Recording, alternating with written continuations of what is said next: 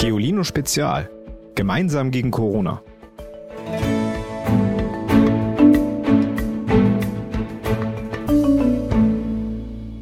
Guten Morgen, liebe Hörerinnen und Hörer.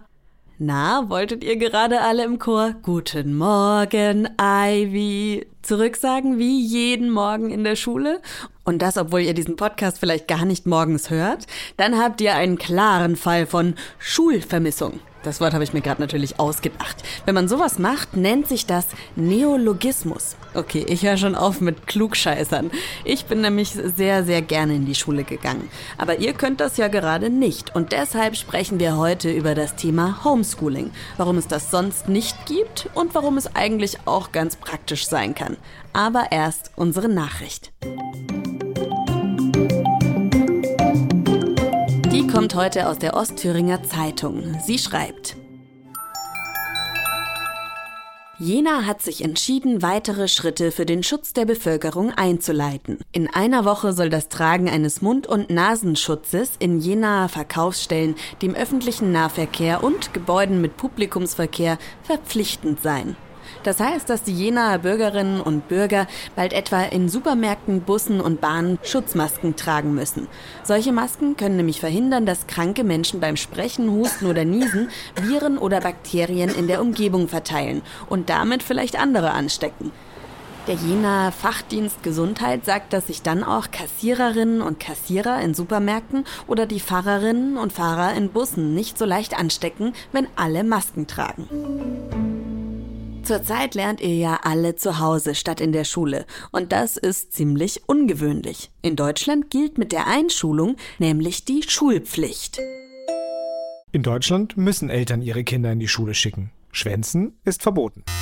Wer erwischt wird, muss je nach Bundesland manchmal sogar eine Strafe zahlen. Eingeführt wurde die Schulpflicht für Jungen und Mädchen erstmals im Jahr 1592 im damaligen deutschen Herzogtum Pfalz-Zweibrücken. Heute werden Junge und Mädchen meistens mit sechs Jahren eingeschult und müssen insgesamt mindestens neun Jahre in der Schule bleiben. Das ist deutschlandweit gleich. Aber was und wie genau in der Schule gelernt wird, ist Sache der 16 Bundesländer. Deswegen sieht der Lehrplan, der euren Lehrerinnen und Lehrern vorgibt, welche Themen sie durchnehmen sollen, in Brandenburg ganz anders aus als in Hessen oder Nordrhein-Westfalen. Und deswegen haben Schulkinder aus Hamburg oder Schleswig-Holstein übrigens auch so gut wie nie gleichzeitig Ferien mit Freunden aus Bayern oder Baden-Württemberg. In anderen Ländern ist Homeschooling dagegen erlaubt und gar nicht so selten, zum Beispiel in den USA, wenn Familien zum Beispiel herumreisen oder wenn manche Eltern finden, in der Schule wird die eigene Religion nicht gut genug gelehrt, dann können sie sagen, wir unterrichten unsere Kinder selbst. Im Moment lernen wir also auch in Deutschland alle zu Hause. Aber ich bin mir sicher, dass einige von euch froh sind, wenn sie auch wieder zur Schule gehen können, oder? Wo wir schon beim zur Schule gehen sind. Unser Schulweg ist in Deutschland meistens gar nicht so lang. Ihr lauft ein paar Minuten oder fahrt Fahrrad, nehmt den Bus oder werdet von euren Eltern mit dem Auto gebracht. In anderen Ländern, vor allem in vielen ärmeren Regionen der Erde, nehmen Kinder richtige Strapazen auf sich, um überhaupt Unterricht zu bekommen. Oft müssen sie zum Beispiel stundenlang kilometerweit über Stock und Stein laufen, um ihre Schule zu erreichen. Und die, die machen das jeden Tag.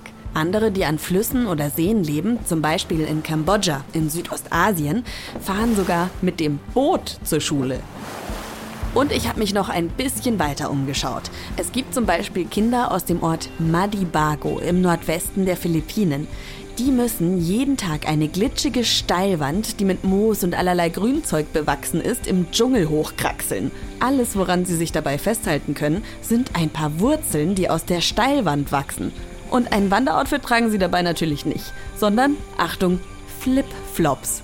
Könnt ihr euch das vorstellen? Das ist ganz schön gefährlich.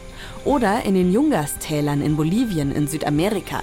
Da müssen manche Schülerinnen und Schülerinnen eine circa 200 Meter tiefe Schlucht überwinden und das machen sie an einem Drahtseil an einer Zipline. Wenn man das so hört, ist es vielleicht gar nicht mehr so schlimm, wenn der eigene Schulweg nur ein paar Meter lang ist. Vom Frühstückstisch bis zum Schreibtisch. Übrigens auch für eure Lehrer. Wie das für die genau aussieht, hat mir Peter Jitschin erzählt. Er ist Latein- und Englischlehrer an einem Gymnasium in Hamburg. Hallo, Herr Jitschin. Ja, hallo Ivy, schön, dass ich dabei sein darf. Sie sind ja genau wie alle Schüler und Schülerinnen auch im Homeschooling. Was ist denn da das Beste dran? Ähm, ja, einerseits natürlich die Sicherheit.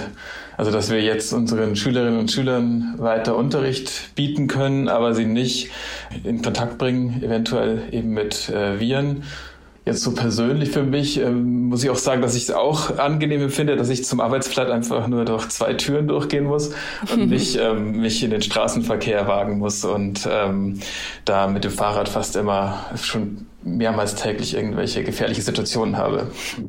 Bleiben Sie dann auch in Jogginghose den ganzen Tag? Ja, tatsächlich, äh, tatsächlich kommt das schon vor. Also wenn ich natürlich irgendwelche ähm, Videokonferenzen habe, dann gucke ich schon, dass ich äh, ein Hemd anhabe, aber äh, die Jogginghose, das kann schon sein, dass die dann anbleibt dabei, ja. Aber gibt's noch andere Vorteile? Also ist es vielleicht auch ein bisschen entspannter, von zu Hause zu arbeiten? Ja, klar, also das stimmt, das stimmt schon. Also, was ich auch sagen muss, was mir gar nicht fehlt, ist dieses um 7 Uhr aufstehen, ähm, sondern diese Flexibilität. Also ich kann ja mit den Schülerinnen und Schülern ausmachen, wann wir uns treffen wollen. Und dann sind wir von dem normalen Rhythmus ein bisschen gelöst. Und ähm, auch wenn ich jetzt mit Aufgaben arbeite, die ich hochlade, die die Schülerinnen und Schüler, die können ja bearbeiten, wann sie wollen, kann ich auch vorbereiten, wann ich möchte. Und das ist schon schon ein großer Vorteil, ja. Und jetzt die andere Seite. Was ist denn das Nervigste am Homeschooling? Wenn ich gerade so über flexibel arbeiten nachdenke, ist es einerseits auch dieser fehlende Rhythmus. Also ich habe jetzt nicht mehr genau die Zeiten, wann der Unterricht vorbei ist und jetzt kann ich mal andere Sachen arbeiten, irgendwas vorbereiten oder sonstige technische Sachen, sondern es ist irgendwie, da ist eine Schülergruppe, da ist eine Schülergruppe.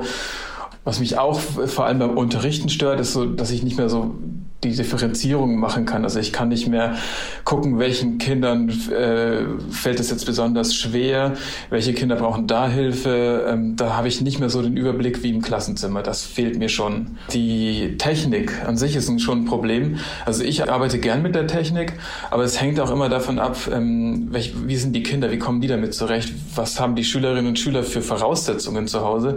Und manchmal klappt super und äh, alles kommt an und alles wird bearbeitet und ich sehe, äh, da flattern dann die Lösungen ein und ich kann es mir angucken und manchmal hängt es irgendwo und dann ist es aus der Ferne wirklich schwer, da eine Lösung zu finden und für jeden dann äh, passende Aufgaben bereit zu haben. Wie geben Sie denn jetzt eigentlich Noten? Also gibt es überhaupt Klassenarbeiten noch so richtig? Schwieriges Thema. Also das ist noch nicht so ganz raus. Also Klassenarbeiten sind natürlich so wenig sinnvoll, weil ich kann ja gar nicht nachprüfen, wer jetzt dann, wie dieses Ergebnis zustande gekommen ist. Was ich schon noch machen kann, sind mündliche Noten, weil ich äh, mich mein, mit meinen Schülerinnen und Schülern regelmäßig eigentlich zu Videokonferenzen treffe, dann in kleinen Gruppen und natürlich auch nicht dann die ganze Unterrichtszeit, sondern immer so 20 Minuten Einheiten und da wird dann nur gesprochen. Also ich gucke, dass alle anderen Aufgaben schriftlich bearbeitet werden können. Und in diesen 20 Minuten wird dann nur noch nur kommuniziert, reiner Sprachanteil. Und da kann ich dann schon ganz gut gucken, wer hat eigentlich heute wie viel gesagt. Das geht eigentlich genauso gut wie im Klassenzimmer. Vielleicht sogar besser, weil ich dann wirklich nur fünf, sechs Leute gleichzeitig vor mir sitzen habe. Sie haben es gerade schon gesagt, Sie können ja nicht nachprüfen, wer wie zu welchem Ergebnis gekommen ist in Tests. Wie ist das denn bei den Hausaufgaben also? Oder bei den Aufgaben, die Sie Ihren Schülern stellen, da können Sie ja auch überhaupt nicht nachvollziehen, ob man jetzt im Internet sich die Lösungen einfach rausgesucht hat.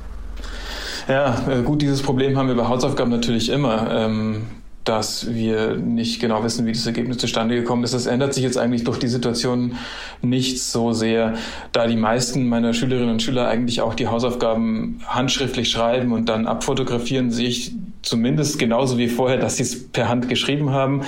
Ähm, aber klar, die Kontrolle habe ich weiterhin nicht. Mussten Sie schon Strafarbeiten vergeben, weil jemand irgendwas nicht gemacht hat oder schlecht gemacht hat? Nee, das noch nicht. Beinahe wäre es mal dazu gekommen. In dem Videochat hat ein Junge mal, also es gibt da die Möglichkeit, die alle auf stumm zu schalten, was auch ganz sinnvoll ist, weil manche Mikrofone so ein bisschen so ein Störgeräusch abgeben. Und dann hat ein Schüler festgestellt, dass er das ja auch machen kann und hat dann mich auf stumm gestellt. Was er aber nicht gewusst hat, ist, dass, dass mir dann auch angezeigt wird, wer das gemacht ah. hat. Und dann haben wir uns darüber unterhalten, ob er, ob er das jetzt einsieht oder ob er in Zukunft ähm, die Aufgaben dann schriftlich bearbeiten möchte möchte. Ja, und dann haben wir uns dann doch geeinigt, dass ähm, vielleicht er das in Zukunft nicht mehr macht. Das heißt, Klassenclowns gibt es trotzdem. Ja klar, also man sucht sich immer den Weg, äh, den, der gerade angeboten ist, um dann, dann doch was draus zu machen für seine Zwecke. Das ist ja auch irgendwie verständlich. Vermissen Sie Ihre Schüler? Ja, natürlich, na klar. Also manchmal, ich weiß schon, ich weiß jetzt schon, dass wenn das dann wieder weitergeht, hoffentlich bald, ähm, dass ich dann irgendwann auch diese Funktion beim Videochat alle auf Stumm zu schalten mit auf Knopf, dass ich schon auch vermissen werde. Aber nee, klar, natürlich vermisse ich sie und ähm, freue mich schon, wenn es irgendwann weitergeht. Am besten wisst natürlich ihr, wie das gerade läuft mit dem Homeschooling. Deshalb habe ich euch gestern auch gefragt, was sich eure Lehrerinnen und Lehrer so ausdenken und wie ihr den Unterricht zu Hause so findet. Hi, ich bin Paula und bin zwölf Jahre alt. Ich spiele Bratsche, aber weil ich im Moment nicht zu meinem Musikunterricht kann, machen wir das mit Skype. Mein Musiklehrer sieht und hört mich und gibt mir Tipps. Das ist dann fast wie normal. Ich bin Anna, zehn Jahre alt und gehe in die vierte Klasse. Am Zuhause sitzen und lernen finde ich gut, dass man morgens nicht so viel Stress hat und es gibt besseres Essen als in der Kantine. Was ich natürlich nicht so gut finde, ist, dass ich meine Freunde nicht sehe und dass es sehr viel Ablenkung gibt und dass meine Mutter mir natürlich die Sachen nicht so gut erklären kann. Erstmal finde ich es mega cool, dass ich nicht um äh, sieben aufstehen muss, weil um acht fängt die Schule an. Das ist auf jeden Fall schon mal ein Vorteil. Man kann auch dann einfach mittendrin mal Mittag essen. Man kann alle Sachen machen, wie zum Beispiel auch Hörspiel hören. Mache ich ganz oft. Wenn man halt jetzt zum Beispiel im Lernzeitplan jetzt Mathe hätte, kann ich auch Deutsch oder Sachunterricht oder Englisch machen. Also das juckt keinen. Unser Lehrer ist äh, momentan auch zu Hause und sendet total witzige Videos, in denen er uns auch erklärt, was wir auf It's Learning machen sollen. Er hat sehr, sich sehr witzige ähm, Outfits angezogen und sie auch vor passende, ähm, passende Reg Regionen irgendwie hinbekommen, dass das so aussieht. Einmal hat er sich als Professor Snape verkleidet. Vor einem ha Zaubertrank-Kesselposter. Ähm, die letzte Nachricht kommt von Jan aus Bremen. Wir wollten unbedingt mehr über diesen Lehrer im Snape-Kostüm reden, also haben wir ihn gebeten, uns mal zu erzählen, was er sich da alles einfallen lassen hat. Ich habe meinen Kindern in den letzten Wochen immer eine Videobotschaft aufgenommen, weil ich sie jeden Tag begrüßen wollte. Ich finde, Lernen klappt einfach am besten gemeinsam und wir haben in der Klasse ein Ritual. Wir treffen uns jeden Morgen im Morgenkreis und das konnten wir jetzt nicht tun und so wollte ich zumindest jeden Morgen die Kinder begrüßen, ihnen erzählen, was es Neues auf der Lernplattform gibt, was äh, man Spannendes entdecken kann und ihnen Lust auf das Thema zu machen. Ein großes Thema war Klima, Wetter und Klimawandel. Und da habe ich mir überlegt, dass ich mich jeden Tag ein bisschen verkleide. So war ich einmal unterwegs im Packeis und habe die Polarstern gesucht oder bin auf einen Berg geklettert und äh, habe mich in der Wüste umgeschaut. Ich liebe es einfach, was Neues zu lernen und neue Sachen auszuprobieren. Und das war für mich auch ein Experiment, für die Kinder natürlich auch, wie man halt Unterricht über so eine ähm, digitale Lernplattform machen kann und wie das funktioniert. Ähm, und da wir ja gerade auch den Digitalpakt haben und uns ganz viel mit digitalen Medien beschäftigen, ähm, war das eine super Gelegenheit, sich auch nochmal mit zum Beispiel so einem Greenscreen auseinanderzusetzen, den ich dann benutzt habe, um hinter mir verschiedene Hintergründe Hintergründe einzublenden. Ja, das Eis oder halt die Wüste. Zu Hause lernen bedeutet aber für mich auch selbstständig lernen. Das war mir ganz wichtig und so habe ich einen Tag gesagt, komm, wir nehmen mal den Druck raus und lesen alle ein Buch. Ich habe nur noch einen Podcast produziert. Das ist nämlich viel einfacher als so eine Videobotschaft. Jedenfalls für mich war das viel einfacher und ich habe ein kleines Zitat aus einem Buch vorgelesen und die Kinder sollten dann herausfinden, aus welchem Buch das ist. Viele haben das auch herausgefunden. Das war aus einem Harry Potter Buch. Die Auflösung habe ich dann am nächsten Tag in dem Videopodcast verkleidet als Professor Snape bekannt gegeben. Ja, ich grüße natürlich ganz doll die Klasse 4a und ich vermisse euch sehr und ich hoffe, dass wir uns nach den Ferien dann ganz schnell wiedersehen können und wieder gemeinsam lernen können. Denn was ich am meisten vermisse, ähm, ist euch zu sehen. Ihr habt mich zwar die ganze Zeit gesehen, aber ich habe von euch nicht so viel mitbekommen und das fehlt mir schon. Damit ihr auch beim Lesen für die Schule zwischendrin mal Pause machen könnt, ist es wichtig, den Überblick nicht zu verlieren. Dabei hilft euch vielleicht mein Basteltipp heute. Schicke Lesezeichen. Klar, als Lesezeichen kann man auch einfach eine ausgediente Postkarte benutzen oder manche machen auch gern ein Eselsohr in ihre Bücher. Viel, viel cooler sind die Lesezeichen, die wir für euch auf www.geolino.de zusammengestellt haben. Ihr könnt zum Beispiel aus einer einfachen Büroklammer ein richtig hübsches Herzchen basteln, das ihr dann an eure Seiten klemmen könnt. Oder ein raffiniertes Origami-Lesezeichen zum auf die Ecken draufstecken, ganz ohne die Seiten des Buches zu knicken. Es ist wieder Zeit für euren Witz des Tages und der kommt heute von. Ich bitte um einen Trommelwirbel. Lilina! Hallo, ich heiße Lilina, bin neun Jahre alt und komme aus Bayern. Welches Tier kann höher als ein Kirchturm springen? Alle Tiere, weil ein Kirchturm kann nicht springen.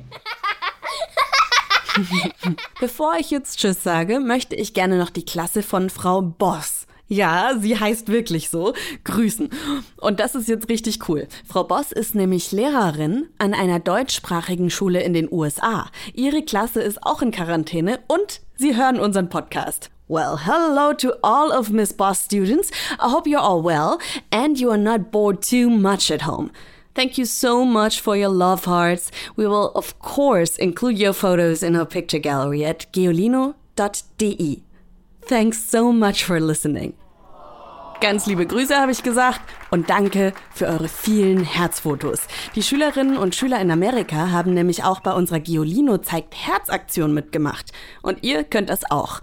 Bastelt ein Herz und hängt es in eure Fenster, um anderen zu zeigen, dass wir nicht alleine sind und gemeinsam gegen Corona kämpfen. Schickt uns davon gerne ein Foto an unsere WhatsApp-Nummer. Die findet ihr natürlich in der Folgenbeschreibung. Morgen, ich weiß, es hört sich vielleicht ein bisschen trocken an, sprechen wir über unsere Wirtschaft, die durch die Corona-Krise auf eine richtig harte Probe gestellt wird. Ich freue mich auf euch, wir hören uns. Tschüss! Noch mehr Geolino für zu Hause? Schaut einfach unter geolino.de slash spezial.